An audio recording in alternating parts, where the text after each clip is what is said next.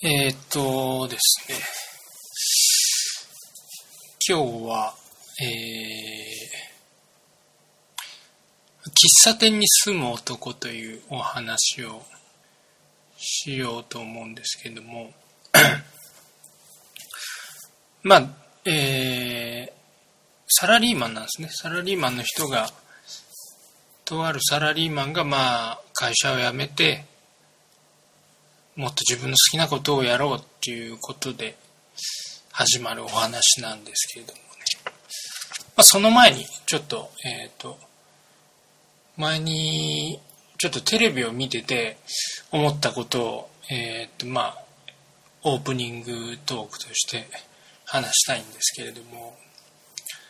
あのー、まあ、テレビでタレントさんが出てて、あのこの人のこんなエピソードトークがありますみたいなコーナーってよくあると思うんですけどもその中で、えっとまあ、某タレントが出てましてでその人はあの結構大物の著名な俳優さんと仲が良くてで結構まあ俳優さんの中でも、まあ、ちょっとこわもての感じというか、まあ、そういう役が多いっていうのもあると思うんですけど、まあ、そういう人と仲が良くてでその人はその俳優さんは本当にすごい人なんだっていう話をするんですね。でいろんな人が。でこのタレントさんもその俳優さんについて話をするんですけどまあある日新幹線に乗っててその俳優さんが、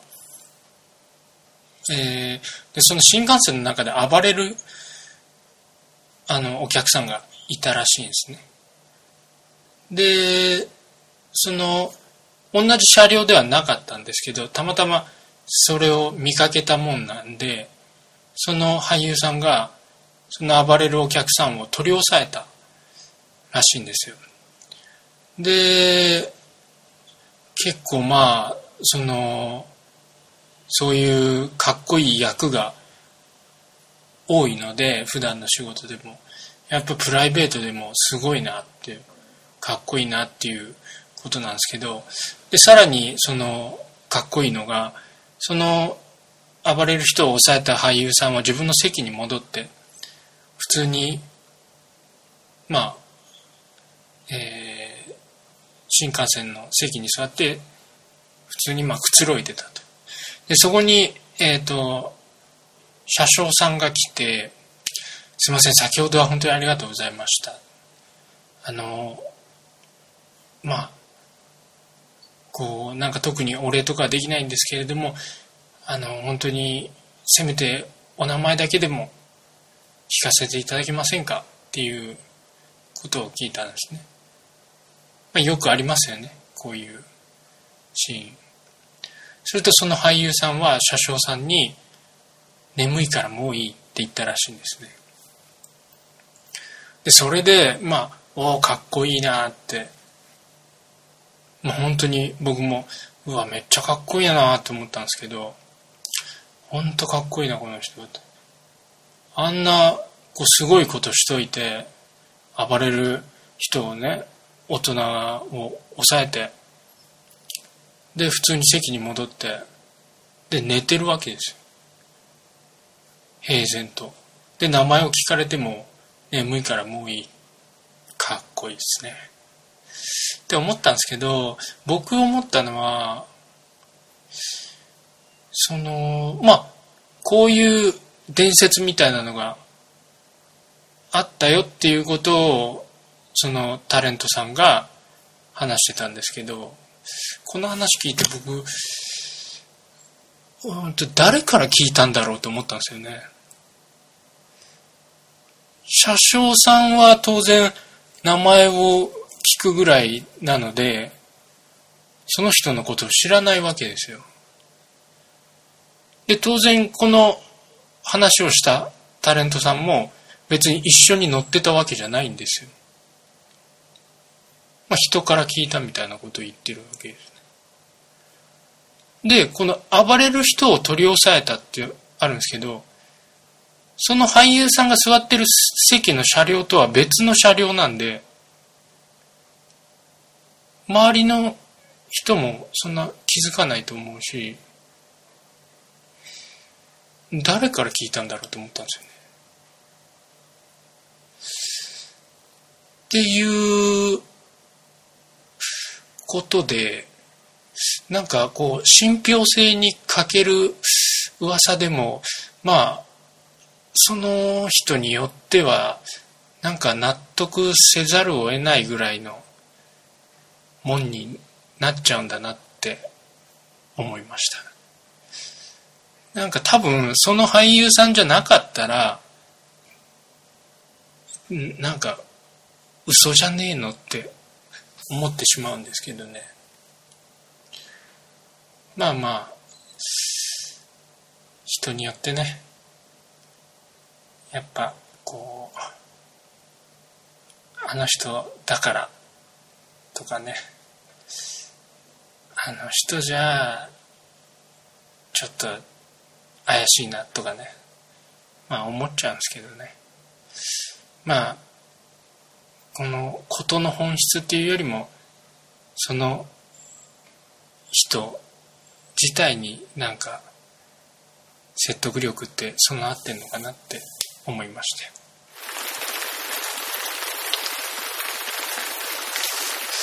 喫茶店に住む男というお話でですね。まあ、なんかまあ別に大した物語じゃないんですけれども、なんかこう、最後の主人公の一言が、なんとも、こう、現代社会に生きてるみんなになんか、なんとなく伝わるメッセージをこう、言うなって思っちゃったお話です。まあ、とある男がですね、まあ、某、えー、印刷会社で働いてて、まあ、普通のサラリーマンですね。で、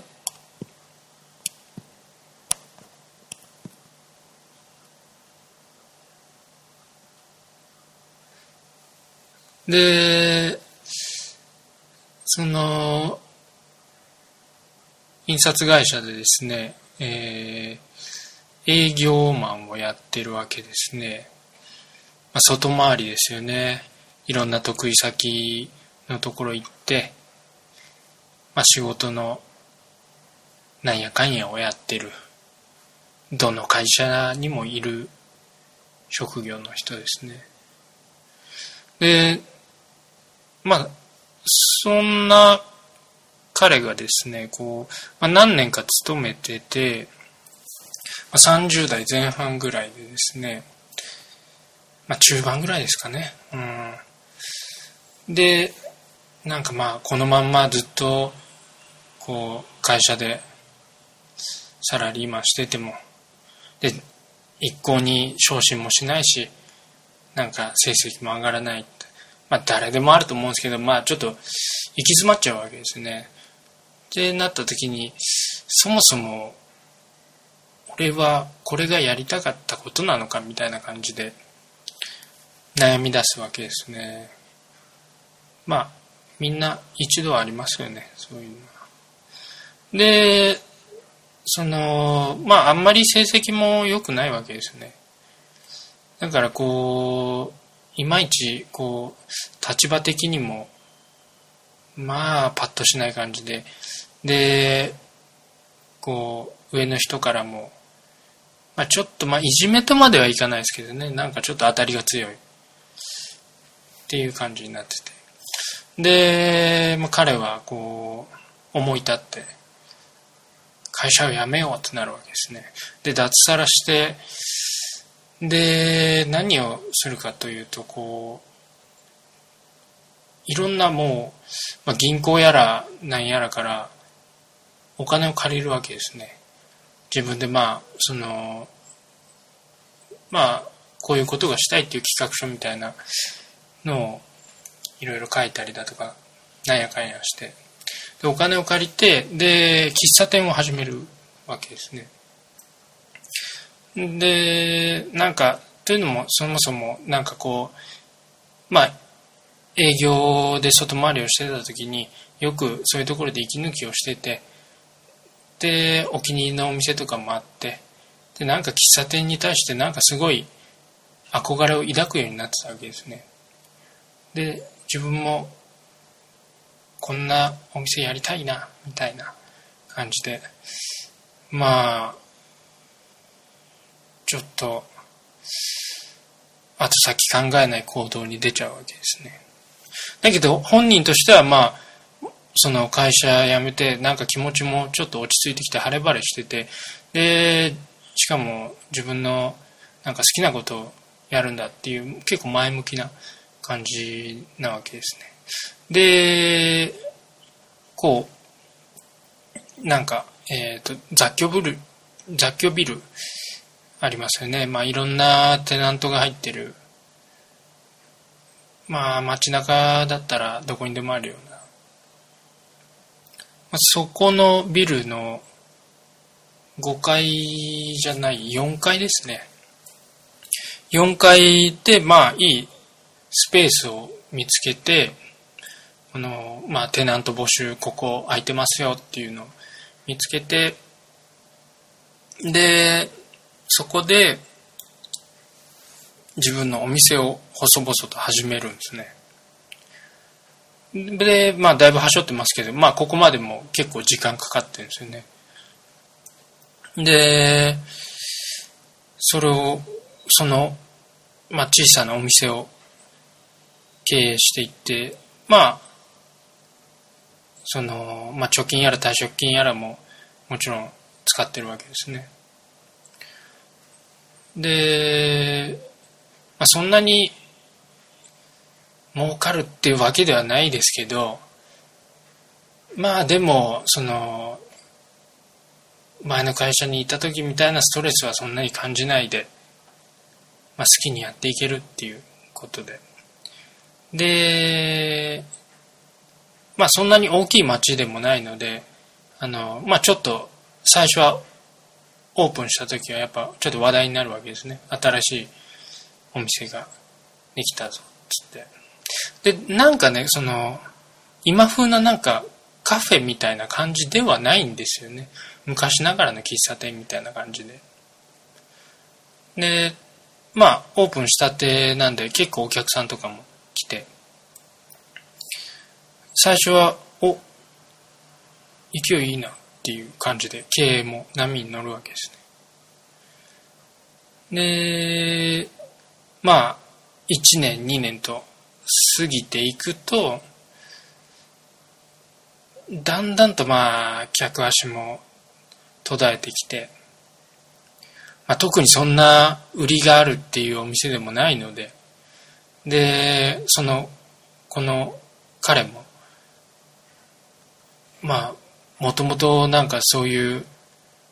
経営する力があるわけでもないのでね。まあうまくいかなくなって早々に閉店しちゃうんですね。なんと。でもうせっかく自分がやりたいことできたのにチキショーってなるわけですね。ってなるとこうその男はだんだんとこう塞ぎ込んでいくというかまあ気持ちが落ち込んでくるわけですね。で俺の店が閉店したのはきっと前の会社のやつらのなんか嫌がらせがあったんだ。あいつらが何かやってあの閉店せざるを得なくなったんだって思い込むようになってくるわけです。でまあ実際そういうことがあったのかどうかは分かんないんですけどね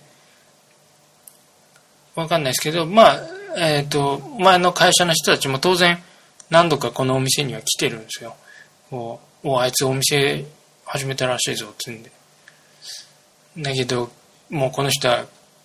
この主人公は気持ちが落ち込んでるんで、いや、でも、あの時、あの、来てたけど、きっと裏では、このお店の悪い噂とかを流してたんだとかっていう感じで、妬み出すというか、まあ、こう、恨み出すわけですね。で、自然とこの男は、なんかもう周りの人が敵だみたいな感じでなってくるわけですよね。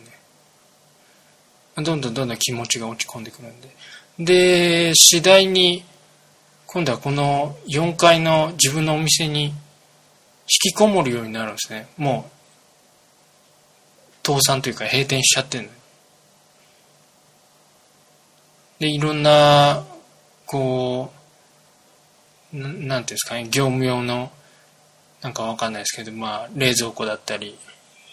テーブルだったり、なんかいろんな、あるんでしょうね。そういうのを売りながら、あの、売っ払って、なんか、まあ、ヤフオクみたいなやつとかですかね。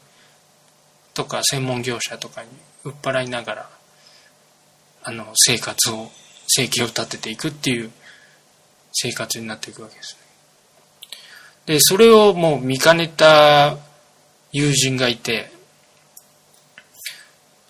お前どうしたんだってなるわけですで、心配して、あのこの4階の喫茶店にずっと引きこもってるんで、まあ、まあ、週に1回、2週に1回ぐらいのペースで、なんかまあちょっと、まあ、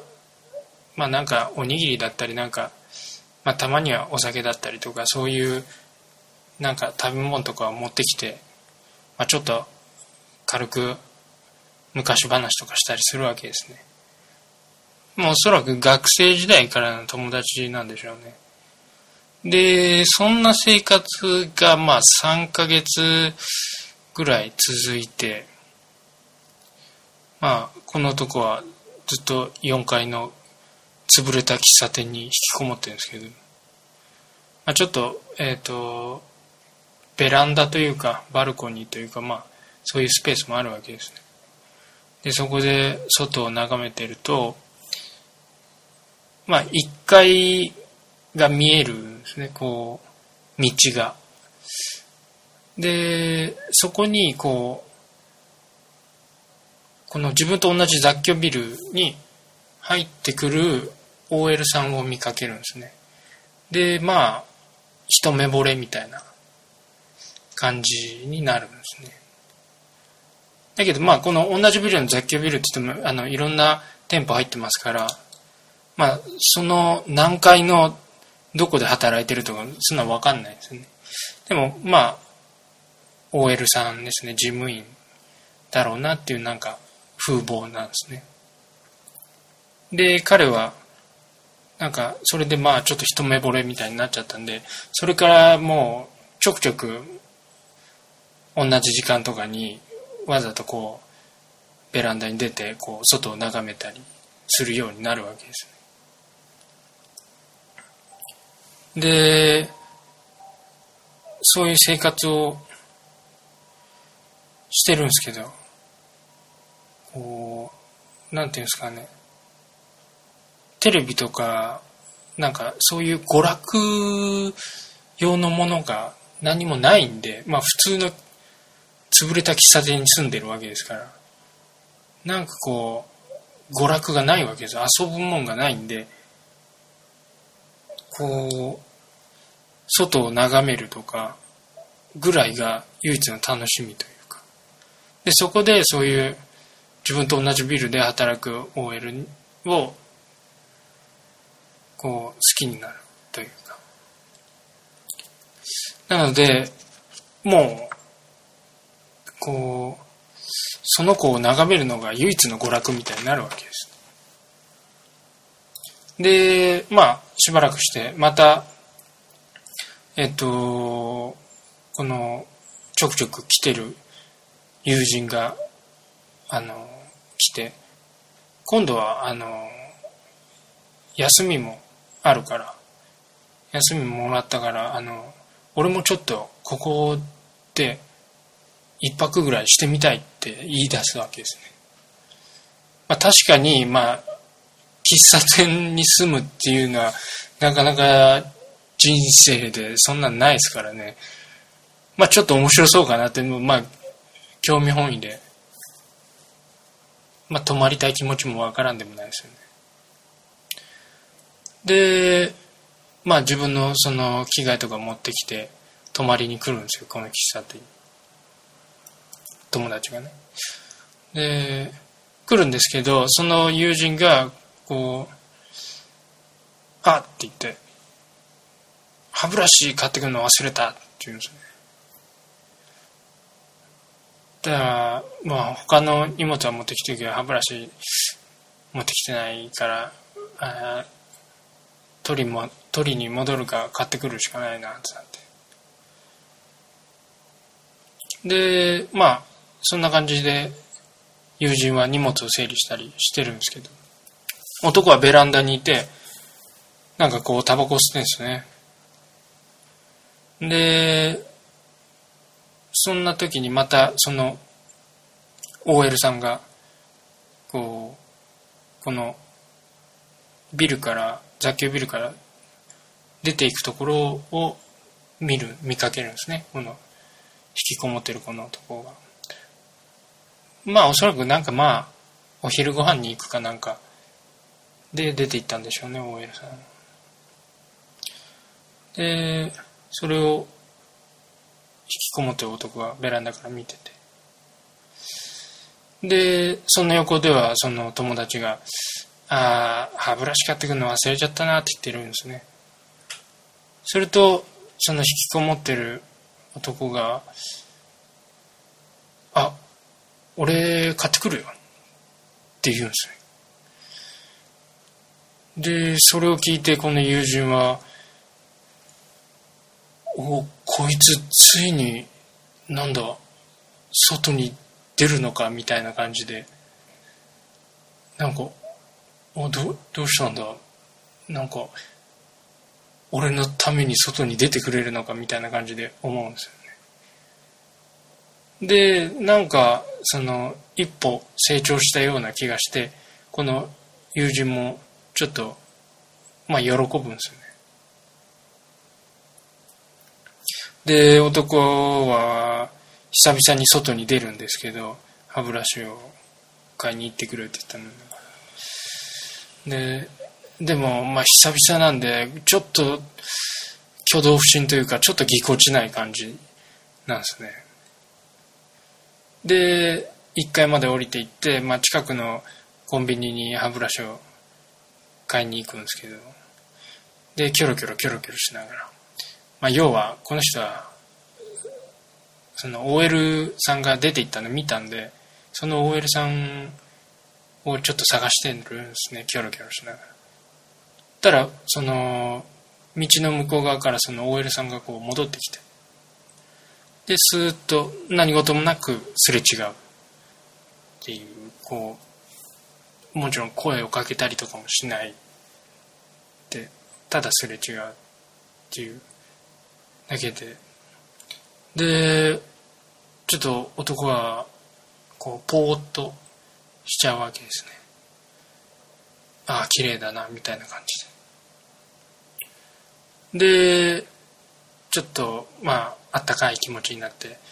で4階の自分の喫茶店に戻るんですけど。で戻ったら友人がこう、男に尋ねるんですね。ああ、ありがとう、歯ブラシって。わざわざ買ってきてくれて、って言った。たら男が、あ、忘れたって言うんですね。ええー、って言った。だから、まあ、その友人は、いやいやいや、何をしに行ったんだよ、みたいな。何しに外行ったんだよ。わざわざ何をしに外行ったんだって。言うとそう聞かれて男は答えるんですね。なんかこうちょっと斜め上を見上げるような感じでなんかこうひらめいたみたいな感じでボソッと「そうか外に行っても目的がなければ意味がないんだ。ってこうつぶやくんですね、まあ、友人は「ん何言ってんだこいつ」みたいな感じで。もう早く歯ブラシ買ってきてくれよって言うわけですね。